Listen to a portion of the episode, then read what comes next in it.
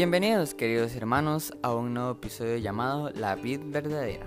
Jesús nos dice que Él es la vid verdadera y nosotros somos sus ramas en Juan 15.1. Somos parte de la vid y Cristo es esa vid y nosotros somos sus ramas. Si permanecemos en Jesús y Él permanece en nosotros, así como ninguna rama puede dar fruto por sí misma, sino que tiene que permanecer en la vid, así tampoco nosotros podemos dar fruto si no permanecemos en Jesús. Porque el que pone todo lo que hace en manos del Señor, sus planes tendrán éxito. Proverbios 16:3. Como sus ramas debemos dar fruto, porque toda rama que no dé fruto la cortará, pero toda rama que da fruto la poda para que dé más fruto y Dios será glorificado cuando ustedes den mucho fruto y muestren así que son mis discípulos. Juan 15:8.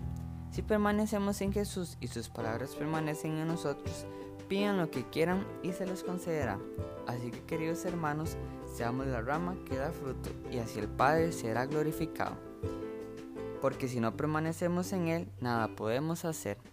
Así que queridos hermanos, permanezcamos en Jesús porque Él es la única vid y si no permanecemos en Él no podemos dar fruto. bendiciones hermanos y que tengan un maravilloso día.